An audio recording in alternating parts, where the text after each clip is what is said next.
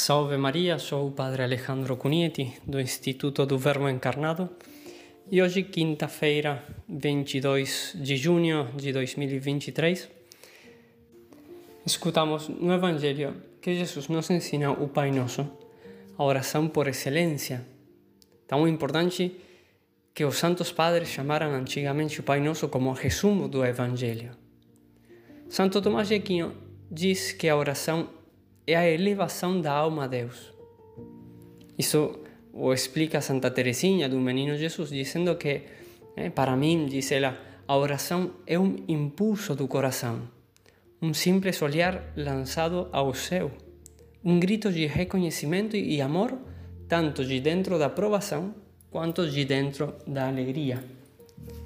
A oração é entrar em contato com Deus, eh, Santo Ignacio de Loyola vai, dizer que é como falar, como fala um servo com o seu senhor, como um filho com seu pai, como fala um amigo com seu amigo. É um relacionar-se, um falar com Deus das profundezas da nossa alma, desabafar a alma em Deus.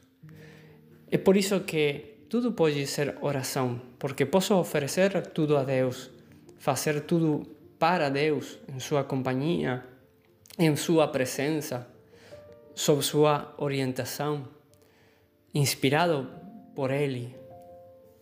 E isso, antes de ensinar-nos como devemos rezar, Jesus nos ensina com o seu exemplo como, é a, a, ser nossa oração. Com sua própria vida nos ensinou, porque, como diz o Papa São Gregório Magno, a maneira de ensinar algo com autoridade é praticá-lo antes de ensiná-lo. E assim também, essa relação íntima, Jesus a mostrou na sua vida antes já de ensinar-nos o Pai Nosso. E o que ele nos ensinou com, com a sua vida? Que a oração é um estar com Deus e fazer tudo para Deus. É por isso que toda a sua vida foi uma oração perfeita e contínua, porque em Jesus Cristo, na sua vida, tudo estava alinhado com a vontade divina. Como ele diz, porque desci do céu não para fazer a minha própria vontade, mas a vontade daquele que me enviou.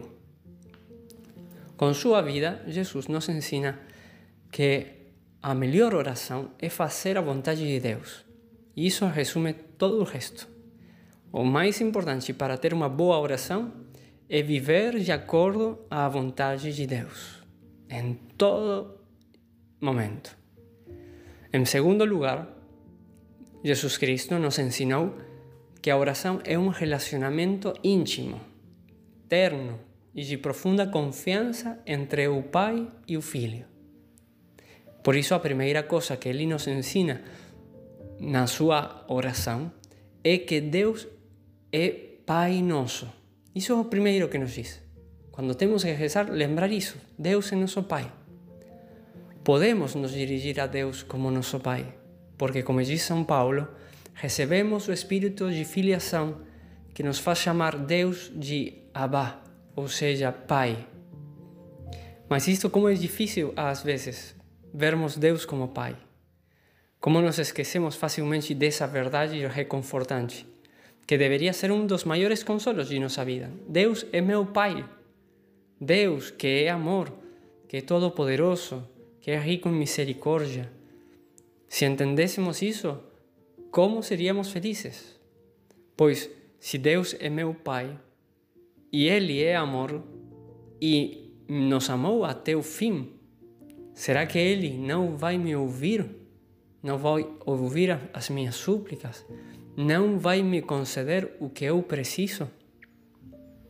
Se Deus é meu Pai e Ele é todo-poderoso, será que Ele vai permitir que algo aconteça comigo que não seja para o meu bem? ainda que seja difícil, mas Deus em tudo, porque é todo-poderoso, permitirá somente aquilo que me faça bem, especialmente para alcançar a vida eterna. Se Deus é meu Pai e é misericordioso, não perdoará meus pecados se arrependido eu lhe pedir perdão? Certamente que o que podemos duvidar não é da bondade de Deus e se Deus se comporta como nosso Pai. O que podemos duvidar é que se nós nos comportamos como filhos de Deus. Então, depois Jesus indica o que devemos pedir. Santo Tomás de Aquino diz que a oração do Senhor é a mais perfeita das orações. Nela, não apenas pedimos tudo o que podemos desejar com razão, mas também de acordo com a ordem em que é apropriado desejá-lo. Na oração do Senhor, há sete petições. As três primeiras têm como objeto a glória do Pai. Santificado seja o teu nome, venha o teu reino, seja feita a vossa vontade, assim na terra como no céu. As outras quatro petições apresentam nossas necessidades, nossos desejos ao Pai. O Pai nosso de cada dia nos dai hoje, perdoai-nos as nossas ofensas, assim como nós perdoamos a quem nos tem ofendidos, ofendido. Não nos deixeis cair em tentação, mas livrai-nos do mal. Essas petições se referem à nossa vida para alimentá-la ou curá-la do pecado, ou se referem à nossa luta para fazer o bem e evitar o mal, para, em definitiva, fazer a vontade de Deus. E terminamos esta oração dizendo Amém, ou seja, que assim seja. Assim seja o que está contido na oração que Deus nos ensinou, como explicava São Cirilo de Jerusalém. Mas o Evangelho de hoje não termina somente com o Pai Nosso. O Evangelho de hoje termina com uma advertência de Jesus muito importante para a nossa salvação. Se perdoares aos outros as suas ofensas, o Pai do céu também vos perdoará.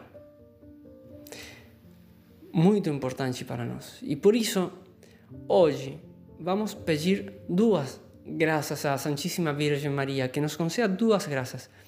A primeira, a, que, a graça de, a, de que nós aprendamos a rezar, até que a Santíssima Virgem seja a nossa mestra na, na oração. E em segundo lugar, a segunda graça, que ela nos conceda a graça de perdoar sempre aqueles que nos ofendem. E não apenas porque Deus assim nos perdoará também a nós, mas também porque o perdão né, nos tornará semelhantes a Deus. Deus é o grande perdoador, que a Virgem também nos conceda perdoar sempre, porque Deus nos mostrou quanto nos ama quando se tornou homem e morreu numa cruz para perdoar todos os nossos pecados. Por isso, perdoar nos faz semelhantes a Jesus. Vamos pedir essas duas graças à Santíssima Virgem Maria.